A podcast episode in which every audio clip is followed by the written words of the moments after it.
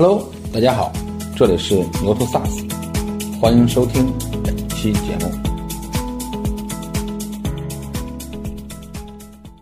国内的 SaaS 产品，因为它刚起步，每一个赛道大家都在争这个老大的位置，所以说竞争是很激烈的，很有可能 LTV 要大于等于五倍的 CAC，才能充分的证明这家公司是一个良好发展的公司。在这个特殊的环境下，什么样的公司能活得很好呢？就是老客户很多的公司。纯依赖于新签的话，你会发现这个世界变化让你很痛苦。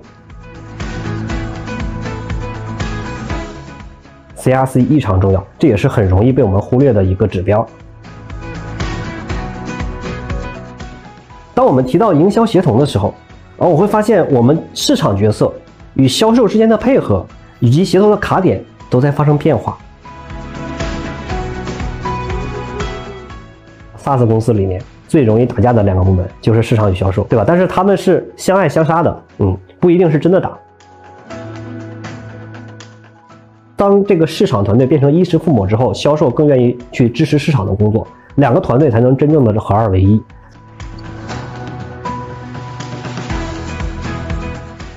我们的客户语言是什么？当前我市场要做什么，才能去获得这个客户的青睐？啊，我们要做营销协同，我们要把两个团队变成一个团队，是我们要关注到用户从线索到成交全部的链路，甚至是我们要关注到后半段。这个模型的后半段是什么呢？签约是终止吗？签约仅仅是开始。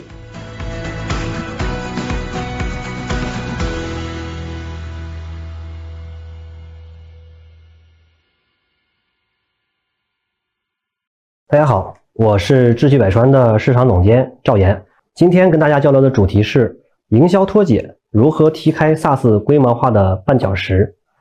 最近这半年啊，我发现这个世界跟之前不太一样了啊。我们周边会听到很多消息，比如很多公司在缩减自己的预算，也有很多公司在结构优化自己的人才团队。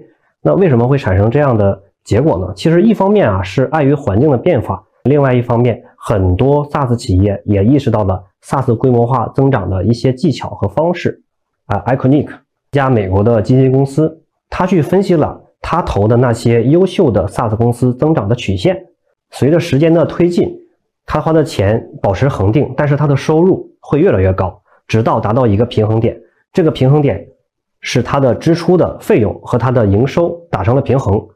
我们每家 SaaS 公司其实都希望能尽早的到达这个平衡点。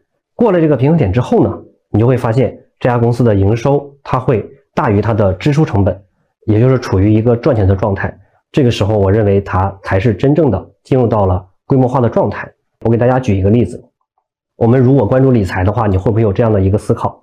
说你赚的钱都是从哪些地方来的呢？一开始你赚的钱是从工资里来的，对吧？你会努力的工作，然后存款。但是后期的时候，你会觉醒一个意识，就是我可不可以让钱赚钱？这个时候，这个钱。就叫了资产。如果每一分钱都可以给自己带来一些额外的钱的话，你会发现一个现象：久而久之，钱赚的钱比你的工资的钱要高。你把自己所有的钱投入到了五家小店上，或者是做了五个生意，这五个生意呢，恰好都发展的很良好，他们就会每年都给你带来一些收入。这个时候，你的年度总收入就是两部分构成：一个是你的工资收入，一部分是你的资产创造的那部分。啊，利息也好啊，或者叫营收也好，我们思考一下，它跟我们的 SaaS 公司的营收模型特别像。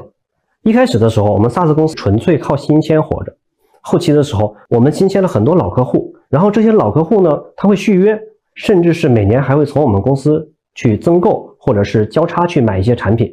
这个时候你会发现，老客户给你贡献的力量会一直积累下来。在这个特殊的环境下，什么样的公司能活得很好呢？就是老客户很多的公司。纯依赖于新签的话，你会发现这个世界变化让你很痛苦。但是如果老客户很多的话，老客户给你带来的收益也可以让这家公司有良好的增长。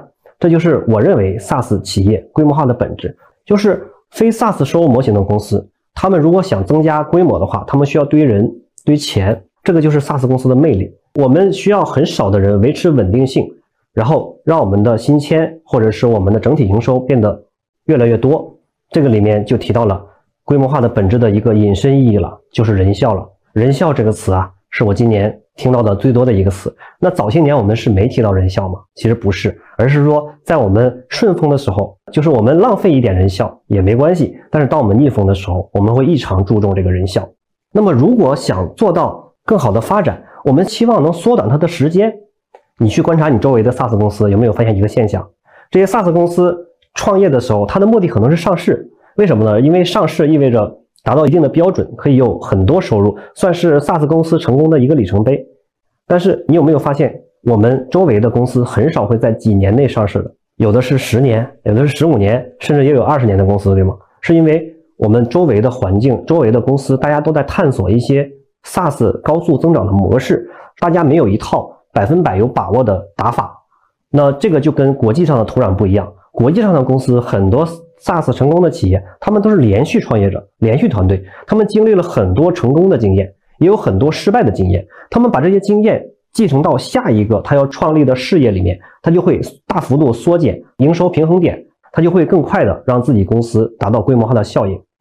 所以说，啊，如果要做到这个 SaaS 增长曲线，或者是要做到规模化的话，其实我们要关注三个指标。其实过去的时候，我们经常关注两个指标，一个是 CAC，一个是 LTV。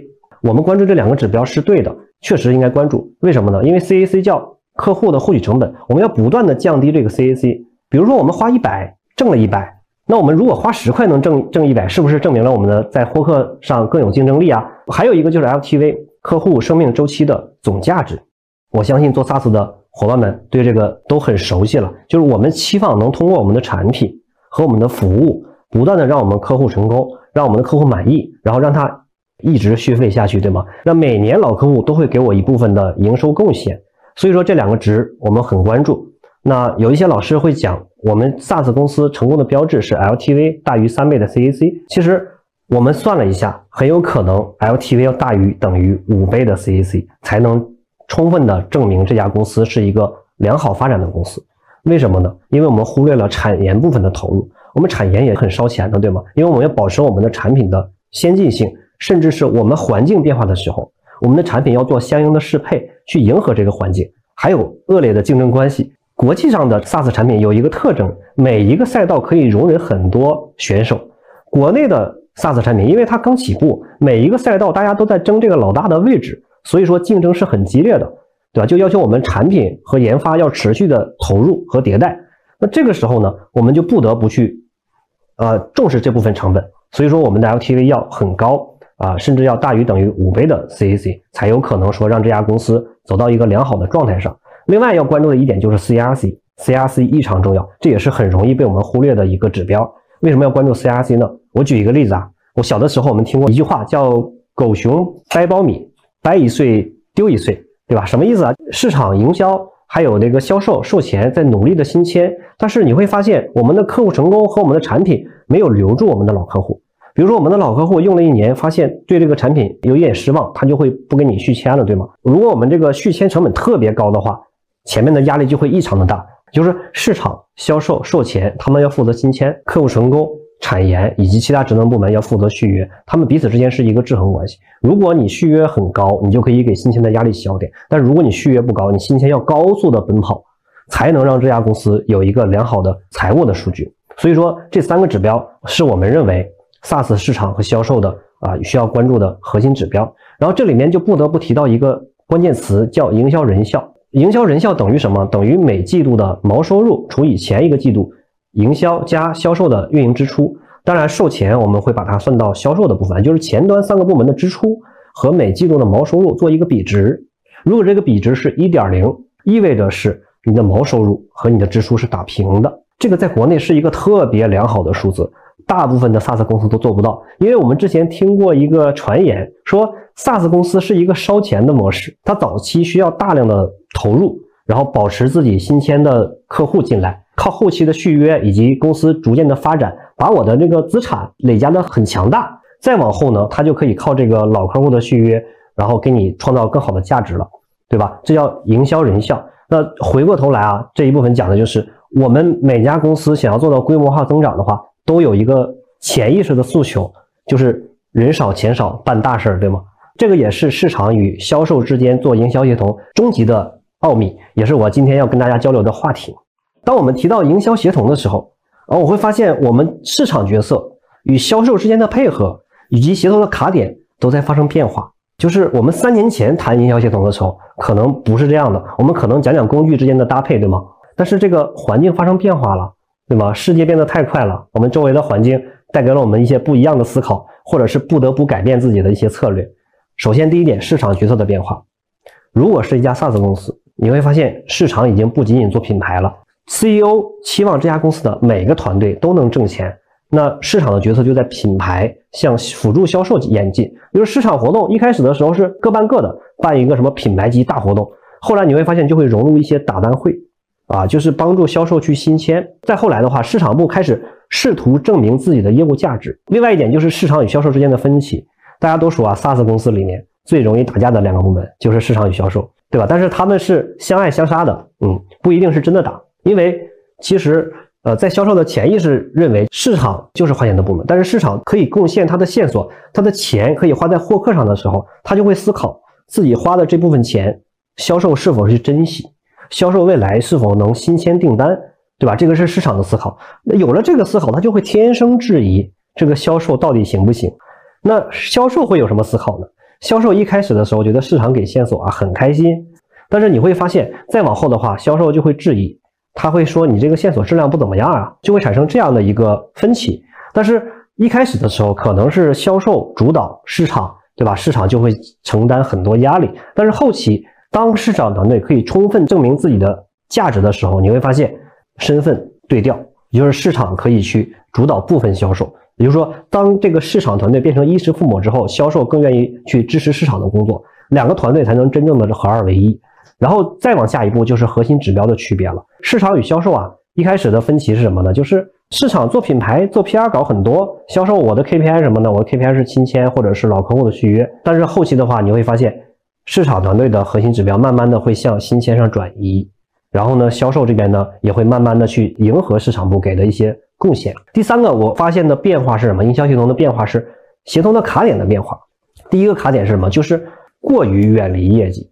你有没有发现，我们几年前的市场部其实是不见客户的，但是现在的市场部他不得不去见你的潜在客户，或者是见你的已成交客户。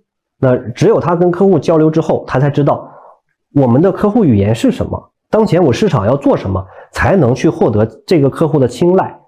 再往后就是协同的卡点就会发展到线索与订单的信息差。那当市场部不能证明自己的价值的时候，是因为他无法判断这些订单。跟市场的关系有多大，说不清道不明，就会导致没有话语权。这是我看到的营销协同的现状与演进，所以说我们才有了今天的主题啊！我们要做营销协同，我们要把两个团队变成一个团队。一个国外的报告，营销协同做得好的公司呢，MQL 的接收率可以提高百分之二十四，新客户的收入增加可以提高到百分之三十六，客户留存率提高百分之一百零八。那这个数据是否适用于国内的场景呢？我们国内没有大量的试验和数据分析得到这样的数据，但是既然国际上可以给到我们数据的话，至少说明就是营销协同肯定是能帮助我们公司走得越来越好的，这点我是能保证。只不过是数值的准确性上，我们需要同样奋斗的 SaaS 公司的朋友们一起去得到一些成绩。期待有一天我们可以得出来这样一个报告。好，那如果上面那三个指标我们很感兴趣。我们也想通过营销协同来帮助我们公司做到指数化增长，也想通过营销协同来帮助我们公司在困难的时候渡过难关。逆风的时候，我们希望翻盘；顺风的时候，我们需要一举摧毁对方水晶，对吗？这个是我们每个 team 的思考。好，那我们达成目标的方法是什么？首先，我们看一看我们整体的客户的旅程。这是一个蝴蝶模型，来自于硅谷研究院。早些年的时候，我们关注的是这个模型的前半段，就是。潜在客户线索到 MQL、SQL，然后以及商机成交，我也是经常跟我的朋友们去交流，我们如何提高这个环节的转化率。啊，这个时候我们也会习惯性的把我们的 KPI 锁定在这个商机这个环节上。如果市场可以提供更多的商机给销售，充分的可以证明市场的价值。但是你有没有想过，有一种情况，你一年提供了大量的商机，但是后面呢，根本不知道它的签约情况。如果你不知道这个黑盒的话，你永远都没有话语权。为什么呢？你不敢跟公司讲我市场部带来了多少贡献，我花的这些钱是有道理的，这是第一点。第二点呢是，当你不知道这个客户的整体的签约周期的时候，你是没办法对你的市场的策略进行调整的，你也不知道你的方向在哪。那这个图给我的第一个启示就是什么？就是我们要关注到用户从线索到成交全部的链路，甚至是我们要关注到后半段。这个模型的后半段是什么呢？签约是终止吗？签约仅仅是开始。我们回顾到我们的 SaaS 企业的增长的那条曲线里，你会发现一个现象，就是续约率很重要。就我们要降低续约成本，这是我之前讲过的，降低 CRC。当市场可以关注到全局的时候，你会发现。你的品牌的某一部分动作，甚至是你营销的某一部分动作，都是在帮助我们降低 CRC，帮助我们的客户成功，提高客户续约的可能性。那同时，当我们这家 SaaS 公司推出了新的能力、新的产品、新的服务的时候，我们对客户的期待是什么？我们对客户的期待是 Upsell 和 Cross Sell，能让我们的续费率很高。我们做市场的一定不要局限于自己的这部分 KPI，要放眼整个公司的发展。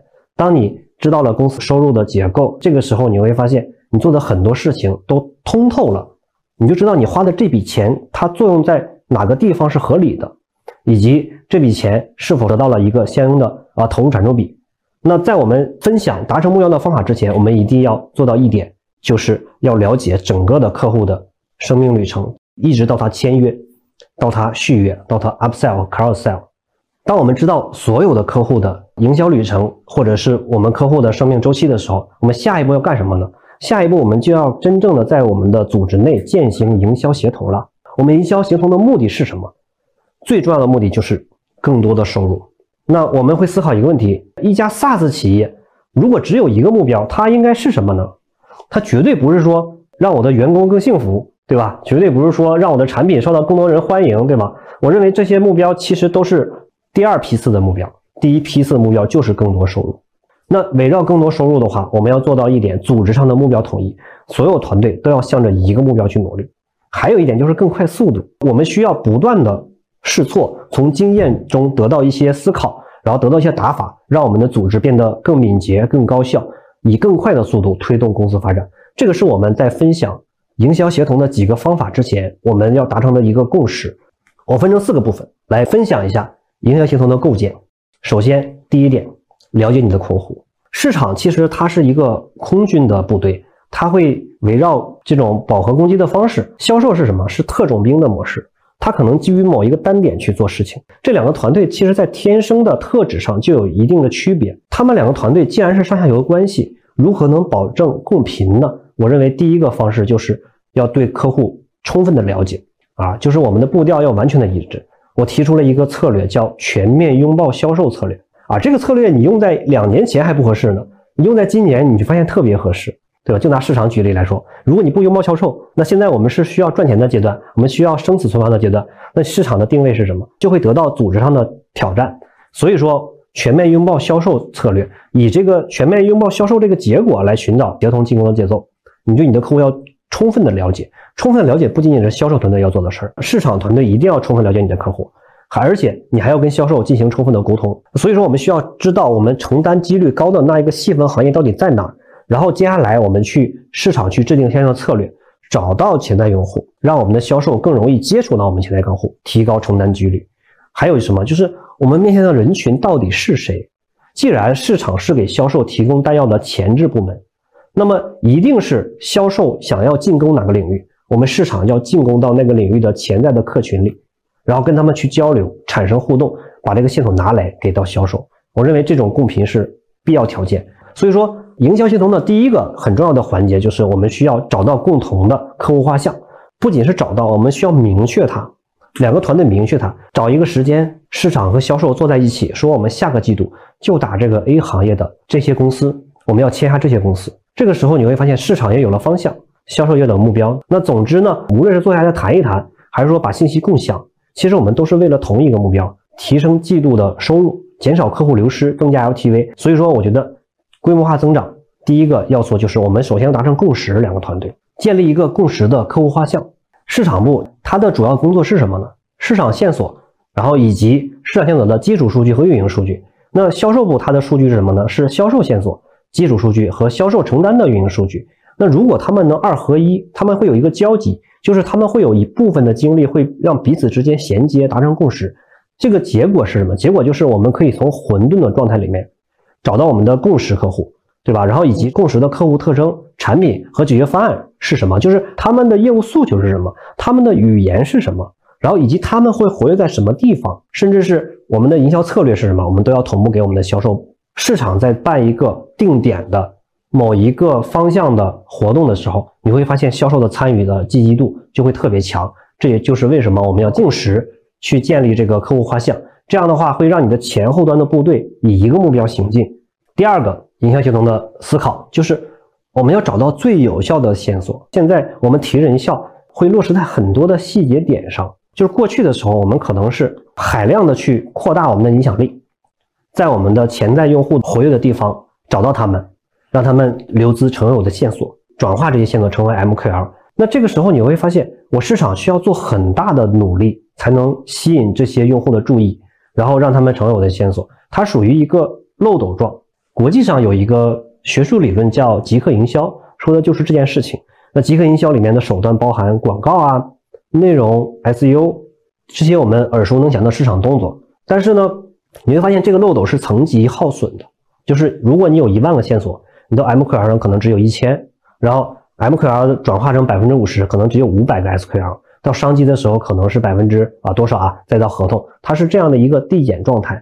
那如果我们这家组织能把这个营销协同这个链条打通之后，你会得到第一块蛋糕，能让我们公司做一个良好的增长的一个启示。但是接下来你就会不满足，你会发现一个现象，就是这两年你在市场上投放的这个无论是钱还是人得到的反馈变低了。为什么反馈变低了？因为你的上游被影响了，你的上游被什么影响了？被世界影响了，世界被什么影响了？被口罩影响了，对吗？其实这就是属于这个大环境变成逆风的时候，我们整个的市场与销售的投入产出没有预期那么好了。此时我们要做什么？我们要弥补我们的力量，我们要把精力放在更核心的地方、更精准的地方。Engage 提出了一个观点，它叫呃 ABE，叫 Account Based Everything，对吧？那这个观点是什么意思呢？就是我们要基于我们的客户反推我们要做的事情，这样的话，我们的所有的精力和我们的费用的投入产出比才会更高。我认为两种概念是不冲突的，反而他们是互补关系。那 A B E 告诉我们，就是我们我们要分析我们签的订单都有哪些成分，就是这些订单都是哪些客户，他们为什么买我们，我们为这家客户做的方案是什么，这家客户用了我们几年之后，我们客户成功得到的经验和案例是什么。当我们知道这些思路的时候，你会发现我们就很有信心拿下他的同行业的企业，成为我们的新签客户。我们其实在过去两年里边听过 A B M。ABM 是全部吗？啊，不是全部。那尤其是在当前这个环境下，ABM 的前半段可能会放在广告层面上，基于我们的线索和新签客户去做定向投放。但是我认为 ABE 是可以延伸到后面的，我们可以基于我们的潜在客户去做什么事情？可以去去找到我们现在池里这些有可能成交的 SQL、MQL 以及线索两个结合，才能更好的发展。结合极客营销和 ABE 的思路的话，你会发现我们的几个打法会发生变化，对吧？一开始的时候，我们做投放的时候，海投，对吧？定量投放，我们就想把所有的搜索引擎、所有的信息流广告全部覆盖掉，哪些人能对我感兴趣，留资成为我的线索。但是呢，现在我们可能更专注于定向投放，从后向前去衡量效果。这样的话，你很好去衡量你这笔投放的投入产出比，因为你是有预期的。第二个是孵化。孵化呀，过去的时候呢，我们可能是啊比较聚焦这个啊新的量，就比如说我们线索池里面有一百万线索，我们期望给他们做好标签，做好分群，然后通过内容呢去孵化他们，或者是我们基于 SDR 的策略去孵化他们。升级的方向就是要细分漏斗，去精准孵化。假设说我们现在已经确定了，我所有的新鲜客户里面前十大行业是我们所有的客户里面比重最大的。然后以及我们很有信心拿下的，也是我们重点要进攻的方向。OK，那我们把这十个行业列下来，我们去反向倒推。我有这个行业里面我有哪些资料？如果没有资料，就要请产品市场去补全这个资料。基于这十个行业去挖掘存量，去做做孵化，有效率会提高很多。转化过去的时候，我们可能是分漏斗状，就是一层一层一层一层到 MQL 手给销售，然后销售接收或者退回。但是现在呢，我们要做到协同，我们要关注到后端，就是到成交率的变化。所以说我们需要协同才能做到这个更好的转化效果。最后就是续约。过去啊，我们是要做什么？做我们把这个事情做好，客户满意了找我，对吧？但是现在。我们不仅仅要做好，我们期望客户能转介绍，以及做到 upsell、cross sell，这对我们的产品团队、对我们的服务团队、对我们的市场团队带来了巨大的考验。当然，如果你能做到这一点，我们再回想一下那个蝴蝶模型的后半段，它的力量会逐渐的显现，它会给你的前端的压力逐渐的降低，就会做到 SaaS 的规模化的增长的其中某一个条件。第三点，营销配合。我们主题是营销协同，踢开 SaaS 规模化的绊脚石。我们如何做到营销协同呢？它要分成人、协同平台、工具、数据四个层面的协同配合，才能把这家公司的营销一体化搭建起来。首先说人的层面上，市场跟销售是不是经常打架，对吧？会吵哈，但是也不至于太激烈，因为大家都是一个目的，为了这家公司更好的发展，对吗？所以说，两个团队如果是没有协同关系的话，你会发现他们彼此之间是不具备信任感的，做起事来流程一环套一环，这个是一种内耗。在人上，我的建议是什么？就是在市场跟销售的上面放一个营销 VP，有的公司叫 CGO，有的公司呢是一个联创。它存在的意义是什么呢？它不一定专业性会有市场总监与销售总监专业，但是呢，它有一个先天的优势，就是它可以让两个团队变成一家，基于一个目标去行动啊。所以说，在人上最好是做到这样的一个兄弟关系。第二个什么是协作平台的啊沟通？那我们每家公司都有内部的沟通工具，对，我们要在里面建好这个沟通群，高频次的沟通，大家信息互通了之后，一切都变得很通畅。那还有一个，我们的所有的分派流程，然后以及接收流程、退回流程啊，借助这个协同平台帮忙去实现，这样的话会让流程更顺滑。第三个是系统之间的协作，就是市场部是有自己的。M a 工具的就是 SCM，现在呢我们管它叫营销云。市场部有自己的营销云，它的作用主要是在于获客、孵化，然后以及不断的去把市场的数据汇集起来，形成 CDP，给自己市场的策略提供一些指导和思考。销售呢有自己的 CRM，他们两个之间要做天然的打通。而我们目前跟呃，一些主流的 CM 已经完全拉通了。这样的话，我的我们的客户可以在市场端可以一键转出这个线索给到销售，同时会把数据带过去。销售无论接收还和退回，甚至是签约，他都会把数据回传给我们的营销云。这样的话，两个系统之间拉通之后，市场就很好量化自己的成绩。最后是一个数据级别的协作，就是我们需要构建一个 CDP。那有了这个 CDP 之后，你会发现。整个的营销一体化就有了一个数据的中台了。我们可以把很多数据汇集在这个 C D C D P 里，然后基于这个 C D P，我们可以抽离出来很多业务应用的场景。OK，那在工具层面上，我们要怎么去构建这个协同的业务能力呢？营销协同的业务能力，逆风的时候啊，刚好是练兵的时候，我们要珍惜现在自己的痛苦，对吧？从痛苦中学到战斗的经验。然后，当我们春暖花开的时候，我们好向前快速的跑。最后就是衡量成功，衡量成功很重要。任何一个组织都需要证明自己的价值，否则的话就会得到质疑。怎么证明自己这个营销协同的平台或者是自己的市场营销团队是成功的呢？